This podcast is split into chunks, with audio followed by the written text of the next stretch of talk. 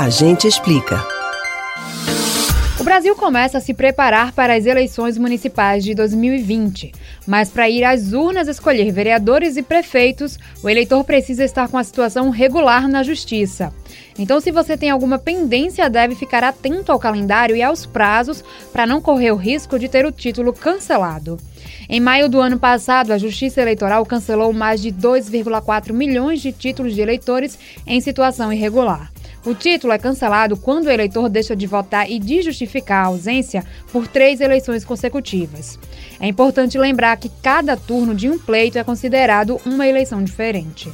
O título de eleitor também precisa estar regular para que o cidadão esteja em dia com outros documentos, como passaporte e carteira de identidade.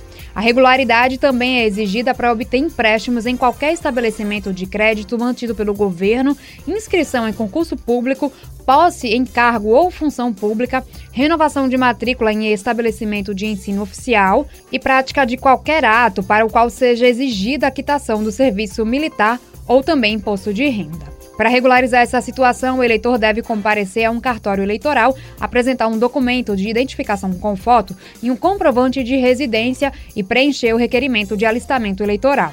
Em seguida, deverá pagar a multa no valor de R$ 3,51 por turno que tenha faltado à votação. Então fique atento, para votar nas eleições de 2020, o eleitor deve normalizar a situação até o dia 6 de maio, 151 dias antes da eleição.